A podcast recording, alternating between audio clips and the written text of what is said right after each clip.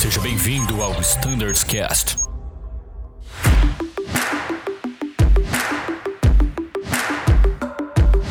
Fala pessoal, sejam todos muito bem-vindos ao Standards Cast do Embraer, episódio número 4. Hoje conosco vamos ter a presença aqui do Anselmo Cortelazzi, que é o coordenador de Flight Standards do Embraer, e como sempre, o nosso grande amigo Danilo. Fala pessoal, Danilo aqui na área, mais um episódio vamos discutir um pouquinho sobre temas operacionais aí do Embraer E2 e também do E1. Fiquem ligados. Bruno, Danilo, obrigado aí pela oportunidade mais uma vez. Uh, a gente vai dar aí continuidade aos Standardcast do Embraer que nós já fizemos e estamos com uma pauta bem legal, acho que vai ser bem interessante. Então, vamos tocar aí. Muito bom. Anselmo, eu quero te fazer uma pergunta. A Sherry vai participar hoje do episódio também, a sua gata? a Sherry tá aqui.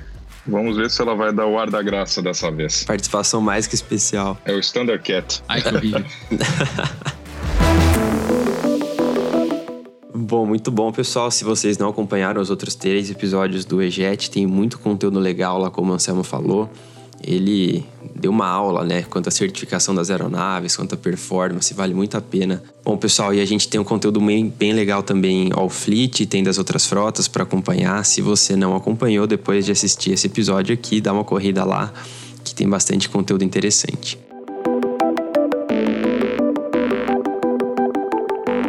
Bom, agora vamos começar nossa pauta, é, conversando diretamente com o Anselmo e Danilo, se você quiser complementar com alguma coisa também. Hoje você está voando a 330, né? Mas você voou bastante tempo aí em Embraer, fique à vontade. Beleza. Vamos começar falando do E2. Bom, Anselmo, um pouquinho sobre o Trust Rating. A gente sabe que no E1 nós utilizamos o Climb 1 como padrão de subida. Por que, que no E2 há essa diferença e por que essa diferença de padronização dessas duas aeronaves? Vamos lá, Bruno. Então é o seguinte, o Climb One que nós temos no E1 é uma decisão que a empresa tomou com base na economia de combustível. Qual é a ideia? Você subir o mais rápido possível para você ficar voando nas altas altitudes e aí ter um consumo específico menor.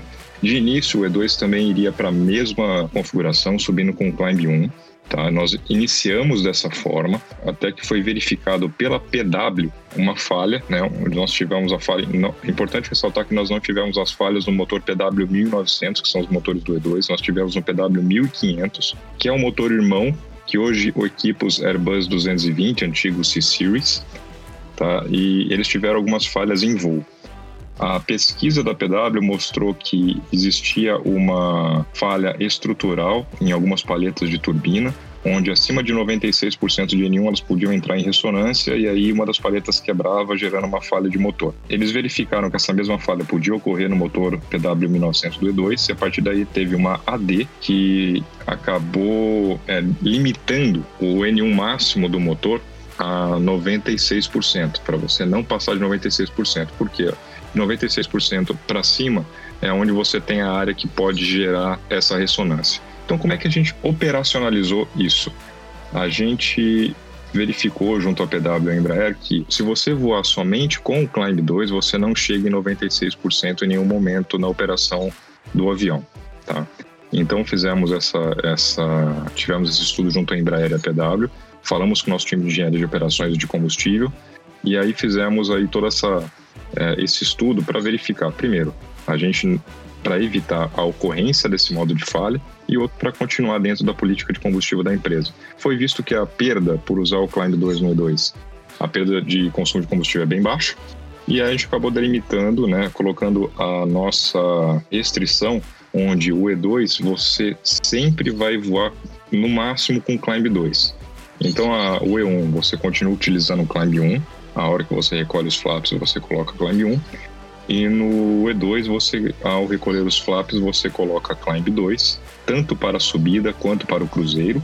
Né? Então você está limitado todo o voo a Climb 2, com o objetivo de evitar que o fã atinja 96% de rotação ou mais, para não entrar nessa área onde você pode ter essa ressonância e esse, essa possível falha né, estrutural na paleta da turbina. A outra coisa que eu quero colocar é que, de acordo com o que a PW nos passou, essa falha estrutural não é aquela falha severa, você não vai ter um rotor burst, essas coisas, mas você vai ter um, teria um engine failure é, em voo. Então, a restrição neste momento é voar com Climb 2 Né? Os pilotos não precisam se preocupar com a economia de combustível para esse caso, ela já foi estudada, então a empresa já está ciente que a gente está voando sempre com Climb 2 e toda a política de combustível já foi ajustada para isso. Né? E o importante é no operacionalmente, após você ter lá a Flap Zero, após o After Takeoff Checklist, o Pilot Fly vai pedir para selecionar Climb 2, o monitor vai lá, coloca Climb 2, verifica se foi selecionado Climb 2 e aí segue o voo com Climb 2 durante todas as etapas. Legal, Anselmo. Falando um pouquinho ainda sobre ah, algumas lógicas né, relacionadas ali a motor. Por que, que a gente não consegue inserir a temperatura lá na página de Takeoff Dataset após a partida do segundo motor no E2? O que, que impede? Como que funciona essa lógica por trás dessa questão? Vamos lá, a gente tem uma lógica que existe tanto no E1 quanto no E2. Após a partida do segundo motor, o FADEC, né? Aí já é o FADEC, já não é mais o FMS. Tem essa, o pessoal olha assim, ah, tá, tá travando a página do FMS. Mesmo sendo uma página mostrada no MCDU, aquela lá é uma página de FADEC. Legal. Então, após 10 segundos após a partir do segundo motor, o FADEC ele faz uma conferência entre a temperatura que você inseriu na página de takeoff dataset e a temperatura que o sensor que fica lá na célula do motor, bem no bocal de entrada, está sentindo. E para o E2, a lógica é a seguinte: se essa diferença de temperatura tanto para mais quanto para menos, for maior do que 5 graus entre a inserida e a sentida, o FADEC ele automaticamente cancela o dado inserido na página de takeoff dataset e coloca o valor da temperatura que está sendo sentida pelo sensor como valor de temperatura na página. Ele faz isso como uma forma de, de garantir performance do motor. O que, que a PW pensa? Bom, se você tiver uma variação maior do que 5 graus, você já tem uma variação perceptível né, na potência do motor, principalmente se a temperatura sentida for maior do que a inserida. Uhum. Então eles fazem isso para você ter como uma segurança, um trigger de garantia de performance de, de potência de decolagem. O que ocorre é o seguinte: quando ele faz isso, a temperatura inserida ela cai e aí o piloto toma uma mensagem de engine no takeoff data. Uhum. Ele vai entrar, o TRS lá vai estar tá, vai tá com a temperatura no takeoff temperature, ou temperature vai estar tá com a temperatura agora que o sensor está sentindo, não mais a temperatura que foi inserida. E se ele tentar colocar a mesma temperatura que ele tinha no ATIS e essa temperatura tiver 5 graus para mais ou para menos com relação ao do, ao do, sensor, o FADEC não vai, não vai aceitar essa temperatura. Né? Você coloca a temperatura, dá o Enter lá e vai lá, vai, o piloto vai receber o Change Not Accepted. Né? Só para o pessoal ter ciência, essa mesma lógica existe no E1, só que o range, o delta de temperatura não é de 5 graus, são 12 graus. O pessoal nos pergunta, ah, mas por que, que a PW não utilizou o mesmo range de temperaturas? São dois motores diferentes, são dois fabricantes diferentes e aí cada motor tem uma resposta diferente à variação de temperatura. A PW, no ensaio dos motores, verificou que 5 graus já dá uma modificação perceptível de potência de decolagem. Para aquele tipo de motor específico, Ex né? Exatamente. Então, para o CF34, a GE percebeu que só acima de 12 graus você tem essa diferença. Já para o PW, a partir de 5 graus você já tem. É, a gente analisou isso junto à Embraer, os casos que nós tivemos, tá? Nós tivemos aí reportado pelo menos seis casos desses. E nesses seis casos, o que nós vimos foi o seguinte: a temperatura que o ATIS estava informando, ela não estava atualizada.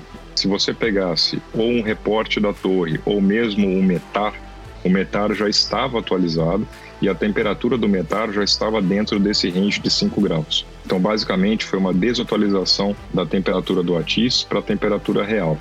Dessa forma, o que nós fechamos como o que vai ser o nosso procedimento operacional, que vai sair um boletim nos próximos dias, talvez quando esse Standardcast for ao ar, esse boletim já vai estar até disponível, é o seguinte, a tripulação foi lá, durante, após a partida do segundo motor, verificou que a, o TRS caiu e não consegue inserir a temperatura do ATIS, que eles utilizaram para fazer a performance, a nossa recomendação operacional vai ser, primeiro, verificar se existe uma atualização do ATIS, tá?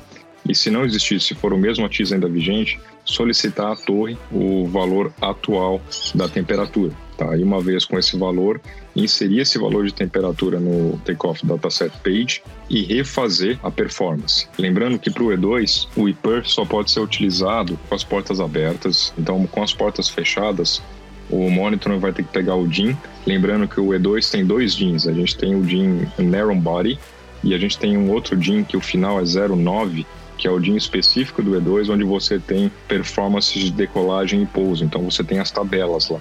Aí você então pega esse DIN e com base na temperatura mais atualizada faz o um novo cálculo de performance e aí faz, utiliza isso aí como sua para sua performance de decolagem. Legal, então isso é muito importante. É, é, fundamental que uma nova análise de decolagem seja né, obtida. Não adianta deixar a temperatura do sensor ali, a flex que você calculou antes e sair voando, né, Samuel? Tem que realmente fazer um novo cálculo de performance de decolagem. É isso, né? Isso, exatamente. Então só reforçando, não é para usar a temperatura do sensor, tá? É, é, você tem que consultar um novo ATIS ou fazer um questionamento à torre de qual a temperatura mais atualizada, tá? Inserir essa nova temperatura que muito provavelmente ou vai ser muito parecida com a do sensor ou vai estar dentro desse range de 5 graus e a partir daí com o DIN refazer os cálculos de performance de decolagem, inserir novamente e, e utilizar essa performance para o seu voo. Peraí, peraí, peraí, pessoal. Infelizmente o nosso tempo acabou nesse episódio. Vou parar por aqui sem delongas. Fiquem ligados, esse episódio continua, sai logo na sequência. Corram lá e assistam a continuação. Valeu, muito obrigado e até daqui a pouquinho.